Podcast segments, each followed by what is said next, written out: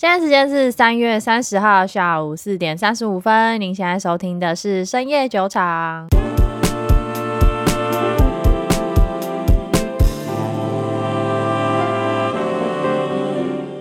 Hello，大家好，我是瑞娜。Hello，大家好，我是 Maggie。唉，开场要叹气，会不会太厌世？你厌世什么啊？你我最近看了个消息，就是大家可能会觉得很开心，那我不是很开心。就特斯拉又要拆股，嗯。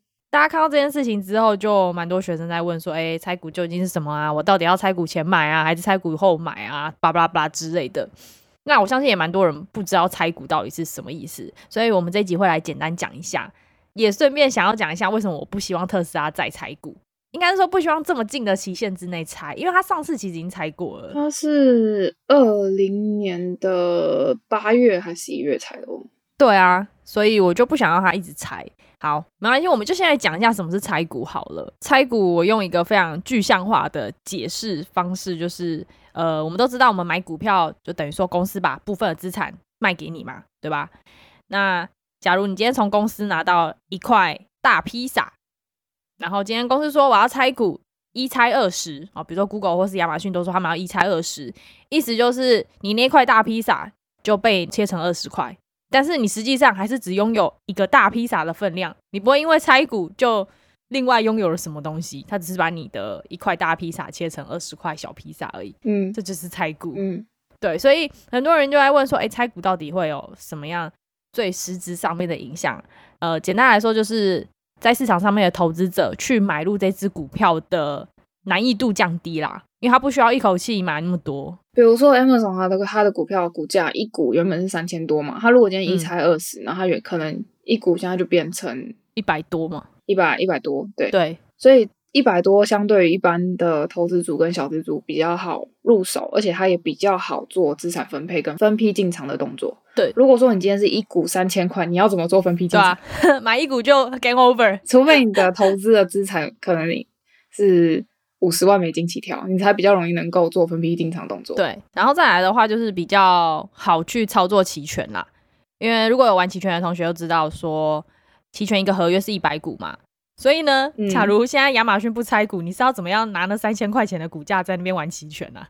所以两个好处是这样子啦，还有另外一个嗯，拆股的用意，嗯，就之前亚马逊拆股那集我可能有讲过，但我这边再补充。对，亚马逊这间公司它并没有入选道琼三十里面，对，因为道琼三十里面它有一个入选条件是道琼它是以股价去做加权的，嗯哼，它的加权平均的方式的关系，所以它不能有其中一间公司的股价是特别特别高的，因为会造成它权重分配不均。哦，能了解。所以，如果说亚马逊它想要被加入在道琼三十里面的话，嗯哼，那它只能拆股，让它的股价下降，然后它才有可能有机会被入选到道琼三十里面。哎、欸，你上次讲亚马逊，你没有讲到这个哎、欸，新东西哦，忘了，对，新东西，好，所以这也是一个可能性啊。对，就是对于那种非常非常大的股价的股票，嗯，这也是为什么苹果一直在拆股啊，不然苹果到现在它拆了六七次吧。他、啊、不拆的话，现在都不知道破万了。嗯，再来的话，就是有同学可能会问说，那拆股对于在外流通股数有没有实际上面的改变？呃，其实我们来讲拆分前跟拆分后好了。拆分前跟拆分后流通股数量，拆分前假如说它是一百股，那如果说它今天是一拆二，拆分后它就变成两百股。嗯哼。可是因为股东人数还是一百人啊，所以拆分前一百股除上一百人，你每个人的持有股数就是一股。那你拆分后，流通股数变成两百了嘛？那两百股除上一百人，所以每个人持股股数是两股，就只是这个差别。一拆二就是原本从一股变成两股，但是你的股价，因为它股价它的计算方式是你的总权益除上总流通股数嘛。对，你公司的权益不变，你公司的市值也没变，可是你流通的股票数量变多了，那你的股价就会降低。嗯哼，一拆二的话，那你的拆分前的股价就是从两百块变成一百块，对，简单来说，EPS 什么的没有什么影响啦。对啊，因为就是比如说你用其他的估值模型，比如说是 PE ratio 的方式，那你的 P 就是你的股价，那你的 E 是你的 EPS，那它单位都是每一股嘛，所以你分子分母相除就是一样是没变，结论就是没有什么变。不过很多人可能会说啊，那到底要拆股前买还是拆股后买？呃，你可以去统计这间公司它曾经之前拆股之后的状况是什么。比如说，像是上次的苹果跟上次的特斯拉，上次的苹果拆分之后，平均涨幅大概是二十趴，那个特斯拉的平均涨幅也是在七天之内吧，好像就涨了四十几趴吧。可是这是短期，对，这是短期，它都有可能跌回拆股前的价格。对，因为你的公司基本面没有变啊，你的公司市值也没有变，那你的那些估值跟你的那些指标跟你的计算模型全部都没有变。的情况之下，你怎么会期待说这间公司它在长期是一个因为拆股就往上暴涨？对，除非你想要操作短期啦，就是你可能一拆暴涨，然后你就马上卖掉，嗯、不然基本上还是依照你自己的资产组合去分配是比较好的。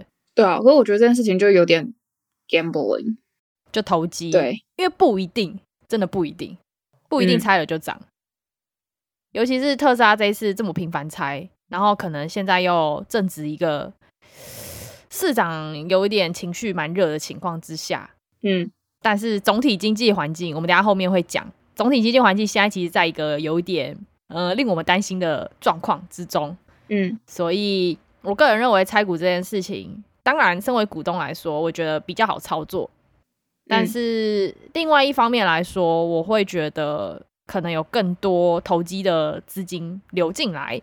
特斯拉这只股票本来就已经够鸡飞狗跳了，我是觉得在拆之后呢，可能又会更鸡飞狗跳，就是市场市场会更情绪化一点。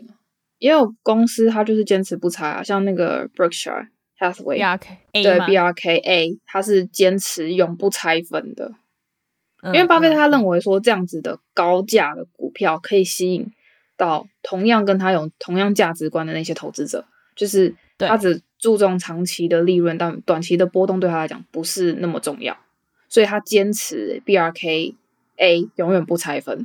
嗯嗯嗯，哎、欸，可是我自己有一个阴谋论，哎，就对特斯拉，嗯，就是因为我看了一下，其实特斯拉下一季财报快出了嘛，嗯，所以我在想说，他是不是在制造一个利多消息？就是，可是我们之前有一集也讲过特斯拉，就是他投资他的人基本上。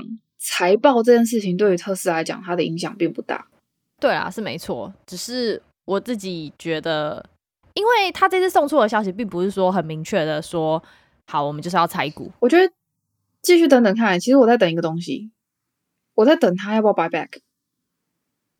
哦，因为有些公司它同时做拆分，然后加 buy back 的动作。嗯嗯嗯。那这样的话，我就觉得是合理，因为你你把。你把流通股数增加了，可是你又同时收回，当做一些自己的库藏股，嗯哼，对啊，所以我觉得这样就 balance 掉了一点。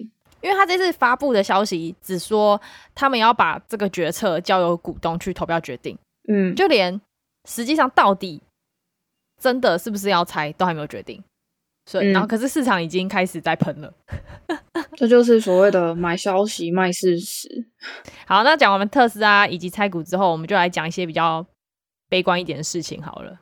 嗯，上一集我们不是有讲到美国国债的十年收益率跟两年收益率之间的关系吗？然后我们没有讲到，就是如果这两个收益率倒挂的话，会变什么样子？科普一下，两年期国债它的收益率其实是来自于它原本的票面利率嘛。比较多，因为它是偏短期的。对，那可是十年期国债，因为它有多了一个时间拉长的风险，那它一定会补给它一个风险的补偿。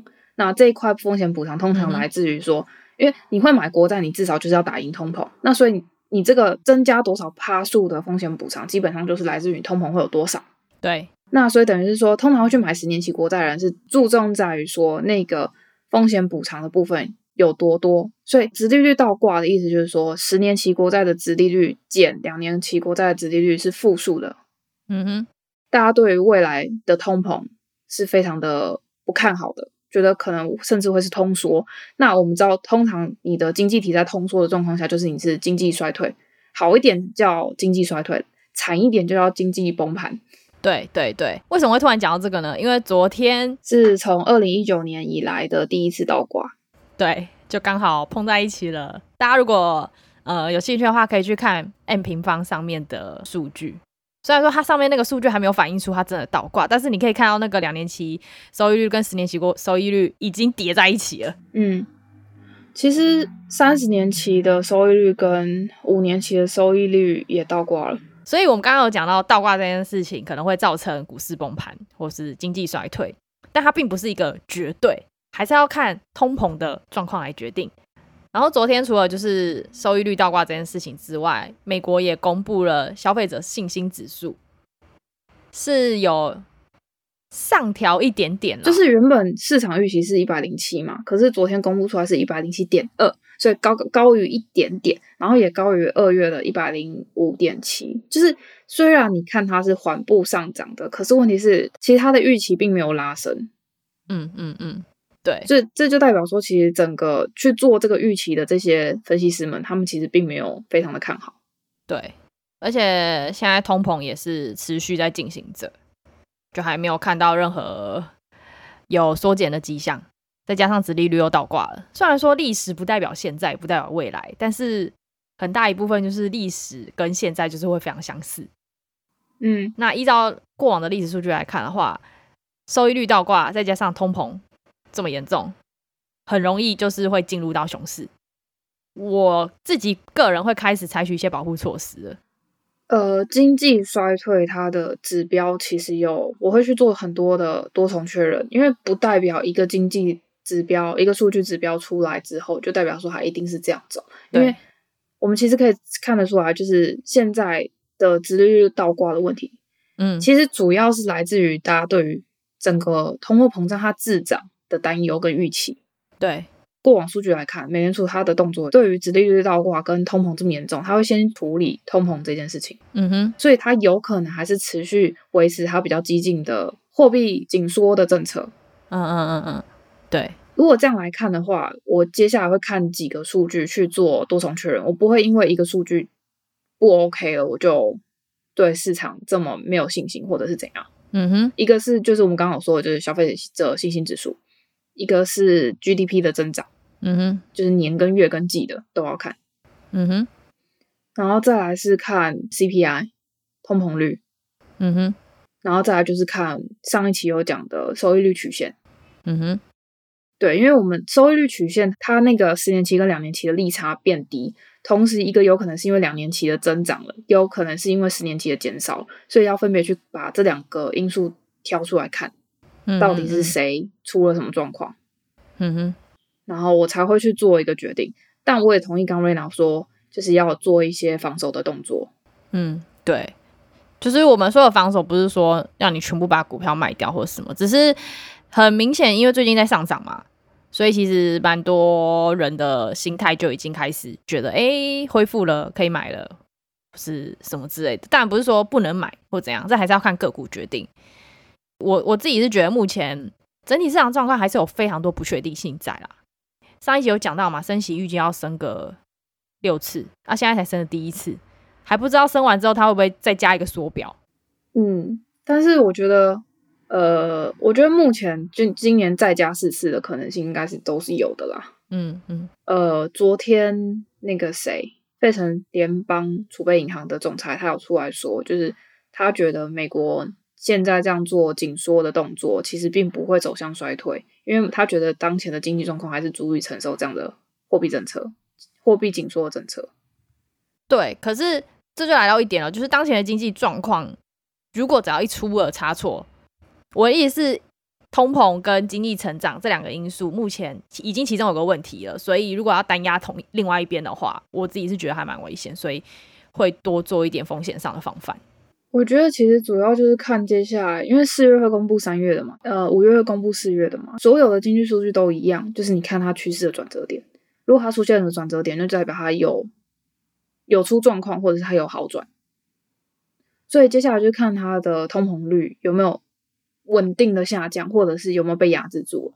嗯哼，通膨率虽然现在是高位嘛，它至少可以持平，有持平就代表有有机会被压下去。嗯哼。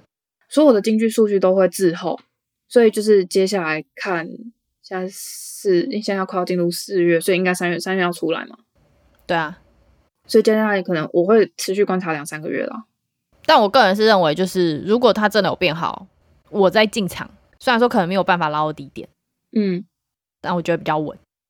我分两种人去讲这件事情好了。如果说你今天你的现金部位还很多，你可以尝试去拿一部分的资金去做捞底的动作。那如果说你今天已经持有正股，而且比例还不少，那你现金部位也不够多的话，那你可以采用像 Rena 刚刚讲的这个方式，就是你可以等到所有的不确定性消失了之后，你再进场，会比较安全一点。嗯，像是如果说你现在只是刚进股市的人，那你想要开仓，你想要开始追踪某一只股票，我觉得你可以先适当的少量进场开仓，我觉得没问题。对。但是如果你已经是满仓灌进去的，因为我知道有一些人是没有额外的资金要再投入啦，就是要从获利之中再抽资金，再重重新投入这样子，而不会另外再打资金进去。所以这样子的人的话，可能就要就是你可以去做你的仓位调配啦，就接至少你要去思考你的持有的这间公司接下来还会不会受到升息的影响，会不会受到缩表的影响。这间公司的商业模式符不合符合现在这样子的策略？那如果我这间公司相对比较不符合一点，你可以把它换去一个那个叫什么防守的部位去。而且就除了升息之外，其实乌俄战争造成的影响，嗯、呃，很多经济学家还有投资人都觉得，就不会只是这一两年的影响，可能会造成更多，甚至会让整个全球化有根本性的改变。我自己是还蛮在意这件事情的，嗯，因为基本上就算他们两个国家取得了和谈，然后协议也完成了，可是你撤出俄罗斯市场的这些公司，它撤出就是撤出啊，它不会回去的。对，那俄罗斯也不是一个小国，它是一个足以影响全世界经济的大国之一。那最后要讲到说，昨天俄罗斯跟乌克兰他们进行了，算是停战协商吗？还是就和平谈判？不算停战啊，因为。只是和谈，但是也没有和谈，就是只是进行谈判。但是问题是，那个还在开火。那我们谈判的内容是什么？俄罗斯是说他会大幅减少基辅跟切尔尼戈夫那附近的军事活动。然后，可是乌克兰那边是表示说，就是俄罗斯占领的乌东跟乌南的地区，他希望要讨论这些地区中立性的问题。嗯哼。然后有没有可能乌克兰会成为一个停战协议区？嗯嗯嗯，对。然后还有克里米亚的地位应该是要怎么样子去规划等等的，但是他们有讨论出个所以然吗？目前还没有。OK，所以就只是 我可以说就是 just say say 吗？讲白了，这个 呃也不能说 just say say，就是他目前确实有取得一些进展，但是问题是就是离真正的嗯双方坐下来，泽伦斯基跟普丁坐下来面谈会面这件事情还。还还有一段路要走，嗯，对，而且也有一个国家在那边化修，对不对？对，因为就是明明其实俄罗斯跟乌克兰其实是想停火的，嗯，其实普丁他要的就只是一个你给他一个体面的下台路线台阶，对，你给他一个体面的台阶，他可能就是大蛇水棍上了。但是拜登就在旁边化修啊，其实这两个国家打起来。渔翁得利的就是美国，对，所以其实拜登当然希望他们烧越久越好。拜登甚至还昨天说什么，呃，在波兰有美军训美军训练的军队军队在波兰，然后可能会怎样怎样。你这不是在旁边这样放火烧吗？你？然后美国国务卿布林肯就只好出来说，没有没有没有没有，我们没有要看到这件，我们没有要做这件事情。呃，反正就是布林肯就是出来擦屁股的啦。就战争还是持续中，那我们还是一样。天佑这两个国家好吗？那接着来讲一下说，说可能会受战争影响的一些公司，好，其实已经有纷纷跑出来了。嗯嗯，首发第一波，Adobe，就 Adobe 最近开财报，然后其实它在这一季财报的不管是营收还是获利上面都蛮不错的，它就是刚好达标的状态。对，因为 Adobe 其实是一个被很多市场分析师认为不会跌的股票。因为它现金流真的很稳，但是它这一季度给出的下一季指引、嗯、有讲到说全年的增长会放缓之外，那下一季度因为 Adobe 直接撤出了俄罗斯跟白俄罗斯的市场，所以呢，他们的经常性收入会大概减去七千五百万美金左右。虽然说算下来才占了他们大概总收入的一点七八左右而已吧，就很少，嗯、但是。还是有一点影响，所以股价就跌了九点三趴。可是我觉得，其实影响它这次股价下跌真正原因其实并不是因为撤出了俄罗斯的那一部分的营收，因为刚刚瑞娜讲了才一点多趴而已。对，我觉得第一个原因是因为总体因素的环境啊，就是大家都知道现在是通膨跟供应链断链这个问题。对，就是虽然可能 Adobe 对于供应链断链对他而言没什么太大关系，总体环境的原因素是因为它二零二一年的 Q1 的增长很高。对，同比去做一个比较的时候，嗯，它就会显得它增长放缓了很多，因为它的二零二一 Q one 的增速非常高。对，因为有看一下它的数据是说，它现在开始要持续有二十趴的稳定增长，才可以达到它现在的数据。对，因为。Adobe 它跟其他个科技类股一样啊，都预估说今年下半年的业绩增速才会恢复嘛。对啊。那今年上半年都是因为受到什么什么呃升息啊、货币政策紧缩的等等因素，跟去年的同比去比较的话，它其实今年表现不不佳。嗯哼。问题其实一样在于它给出来的 Q2 的指引不到预期啊。嗯哼。嗯。不过分析师还是给他预估说，二零二二年总营收增长还是会有两位数，大概就是十三趴左右。嗯嗯。对。那如果以它估值十三趴跟它 EPS 去计算的话，其实它目前的股价是刚刚好是在合理估值范围之内的，就是以十三趴去估它今年一整年的股价的话，所以其实以估值来看，价格是蛮香的。但是估值合理也不代表它不会继续跌。对对对对对，主要是因为市场上有不同的情绪、不同的态度，市场它会在不同的时期对估值会有不一样的想法。对。就是还是要看啦，因为他们公司的营收模式是 SaaS，所以通膨跟供应链对他来讲影响相对比较少。对，但是我个人认为 Adobe 是一家可以抗通膨的公司，而且它的现金流又很强。我这边给一个建议，我个人建议，我们大家都已经知道 SaaS 公司对于通膨跟供应链的影响比较偏小，然后这时候你可以再从 SaaS 公司里面再去选择它的商品的多元性，再去做。比较互相比较，就是如果说它的商品、它的业务的多元性比较大的话，它比较能够平安度过经济衰退。嗯哼，嗯，比如说像是微软，或是 Google，或是接下来的 AWS。AWS 对，接下来的，对，接下来的，接下来的，对，quotation mark，对，因为它目前还是蛮大一部分是站在就是电商这个部分。嗯，它的 AWS 的营收已经开始慢慢超过了，还没有完全呢、啊。对啊，对啊，对啊。好啦，但是哎，对，顺便预告一下大家，如果大家对 AWS 有兴趣的话，他们四月十四号有办一个线上的讲课活动吧，反正就是免费又是线上的，所以大家无聊的话可以去听听看，就是知道一下自己投资的公司最赚钱的金鸡母到底在干嘛吧。嗯，我跟 Maggie 都要去上，虽然说 Maggie 不是亚马逊的股东，但他被我强迫要去上这样。因为我是我怕我自己听不懂，到底我已经上过一次了，但他那一次讲的东西太工程师了。嗯，哎，这个有上过实体的，对。然后 他觉得这个东西太太太厉害了，他用不到，是不是？不是，他就说，就 这个东西只能给大的科技公司用，他然后甚至是电商类的使用，因为他当初 AWS 本来就是为了 for 电商而发展出来的。嗯、对啊，所以他就对于电商这一块就是有非常大的。融合的空间。然后，那总结一下这集，其实主要是想要讲一下最近市场上面的一些新闻跟状况啦。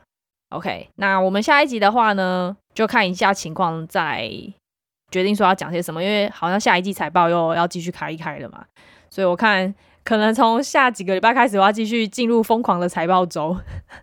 嗯，因为第二季财报又要开了。对，OK。好，所以呢，如果你喜欢我们的频道的话，记得订阅我们的 Apple Podcast，并且给我们五颗星的好评。如果你是 Android 的使用者呢，也可以在 KKBox 或是在 Spotify、Google Podcast 上面收听我们的节目。我们的 Instagram 上面有配合我们节目的一些图文资讯，所以大家一定要一起 follow 起来，这样一边听一边看，你会更容易吸收。嗯，对。好，那我们这一集就到这边了，各位拜拜，拜拜。